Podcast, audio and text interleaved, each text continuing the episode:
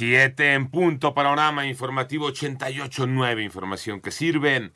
Yo soy Alejandro Villalbazo, Twitter, TikTok, arroba mm, Villalbazo13.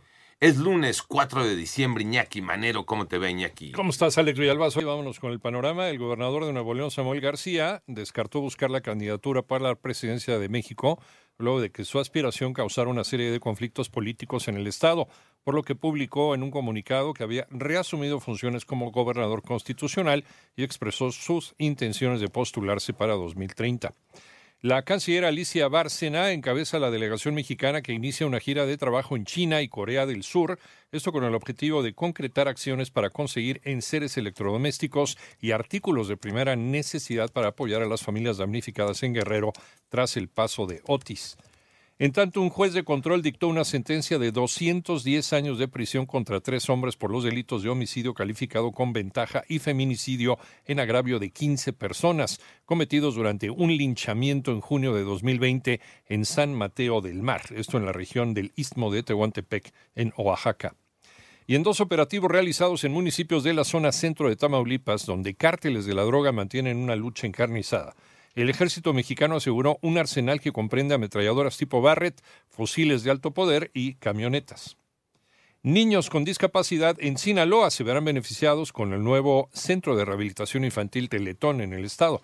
Toño Morales inauguran nuevas instalaciones del Teletón. En primer lugar, agradecer a 23 millones de mexicanos que donaron el año pasado en Teletón. Con esas 23 millones de donaciones, invertimos 218 millones de pesos en este CRI. Es Fernando Landeros, quien desde Mazatlán, Sinaloa, envió ese mensaje con relación a las nuevas instalaciones del Teletón, una historia que empezó a escribirse desde 1997, cuando se llevó a cabo la primera convocatoria a nivel nacional para que los mexicanos donaran y de esa forma se construyeran más centros de rehabilitación. Ahora en estas instalaciones se atenderá a niños con autismo. Para 88.9 Noticias, José Antonio Morales Díaz. Autoridades de los Estados Unidos ordenaron cerrar un puente internacional entre Sonora y Arizona. Toño Aranda.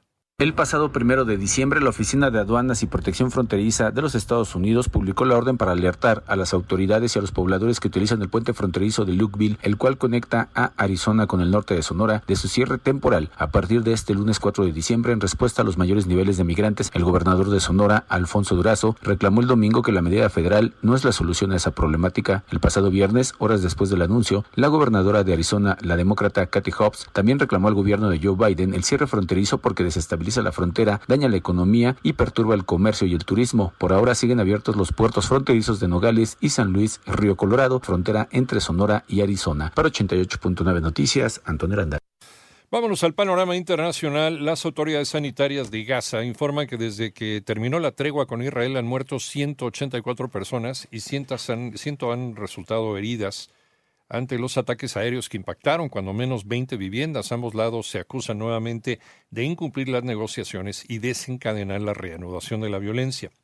Por otra parte, un buque de guerra estadounidense y varios barcos comerciales han sido atacados desde ayer en el Mar Rojo y según informa el Pentágono, mientras que el grupo Houthi de Yemen reivindicó ataques con drones y misiles contra dos buques israelíes en la zona. En tanto, un sismo de magnitud 6.9 fue detectado frente a la costa sur de Filipinas, informa el Servicio Geológico de los Estados Unidos. Se trata del más reciente de una serie de fuertes sacudidas en esta zona.